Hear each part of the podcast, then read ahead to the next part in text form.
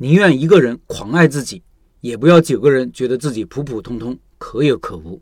社群里一位老板提了一个很好的问题：面对好问题，应该给予尊重。我也愿意多花时间说说我的看法。他说：“老陈，各位老板好，我想开个烘焙店。我想我的新店不用充值会员，因为我发现有了充值卡，给了员工推卡提成，员工就会不遗余力地推销充值卡，不想充，甚至还遭到员工的白眼。”让顾客体验很不好。我们城市的烘焙店几乎都是充值会员卡，还有会员日，感觉这种形式已经烂大街了。甚至还有超级会员卡，花两百块钱办卡以后，消费打半价。我不想玩这种套路，我只想让顾客在我们这里消费尽量的愉快些。我是技术出身，做好我的产品，顾客有需求了就买我的东西，想吃别家的就购买别家的，而不是因为充了我家会员，不得已非要买我家的。之前我跟台湾的师傅聊天。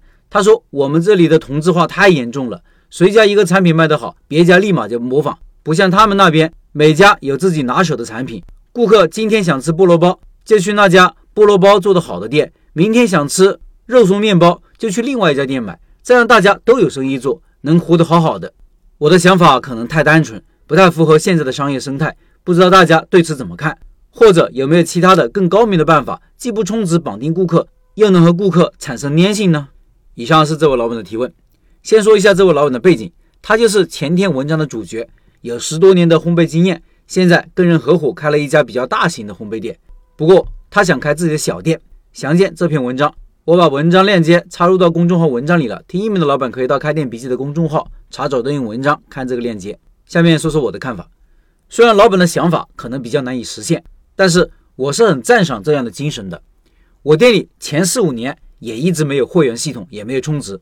我的想法和这位老板有些相似，就是觉得我是靠独特而有竞争力的产品吸引顾客、留住顾客的。我不想靠什么会员卡、活动、充值等手段留住顾客。同时，我也觉得有了会员卡、充值送会牺牲一些利润，所以一直没有上会员系统。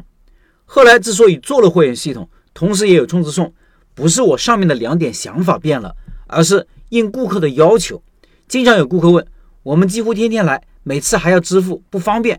有了充值系统，直接扣就好了。而且我们常常来，也希望老板给些优惠啊。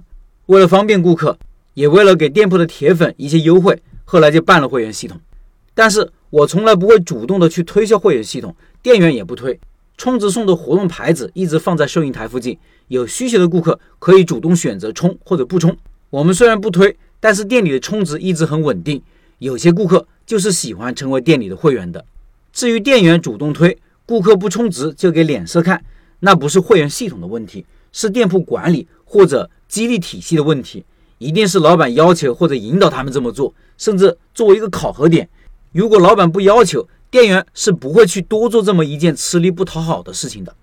所以呢，会员和充值的问题主要看顾客是否有需求，有需求就搞，没需求就不用搞。按照我的经验和理解。如果你的店铺产品有竞争力，服务也还可以，一定会有一帮忠诚的老顾客。他们中有些人是有需求的，所以一个好店也许就应该需要会员系统。再回到老板关于竞争的话题，关于现在的竞争环境，只能说现阶段很多开店老板还不是很成熟，很多人的水平是比较差的，所以才会有跟风抄袭等问题。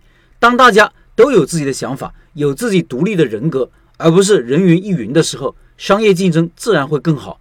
这短时间改变不了，需要一两代人才会有改善。等我们老板的整体素质上来了，等大家对于商业的理解上来了，市场竞争会变得良性一些。那应该怎么办呢？我的建议是，敢于坚持自己的特色。我们自己不要变来变去，不要跟风做生意，而是有自己的想法，有自己清晰的定位。世界天天在变，但我们可以用自己的确定性来应对外界的不确定性。很多老板没做过生意，觉得这可能是大道理。到了开店上，是不是行不通？不是的，道理都是相通的。你可以想想，我们平日里做人做事，只有我们自己为人处事有原则、有想法，才会受到尊重。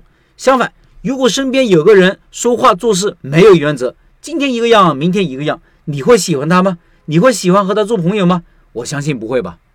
开店的道理是一样的。如果你的产品有特色、有竞争力，并且持之以恒做好，就会有一帮老顾客支持你。他们不仅自己会买你的东西，还会推荐身边的人光顾。他们会用实际行动告诉你，他们愿意和你做朋友。会有人不喜欢我们吗？当然有，但我们不需要讨好每个人，只做一部分人的生意就好了。实际上，那些变来变去、跟风抄袭的人，本质上他们就是想讨好每个人，最后也会让自己四不像，被顾客抛弃。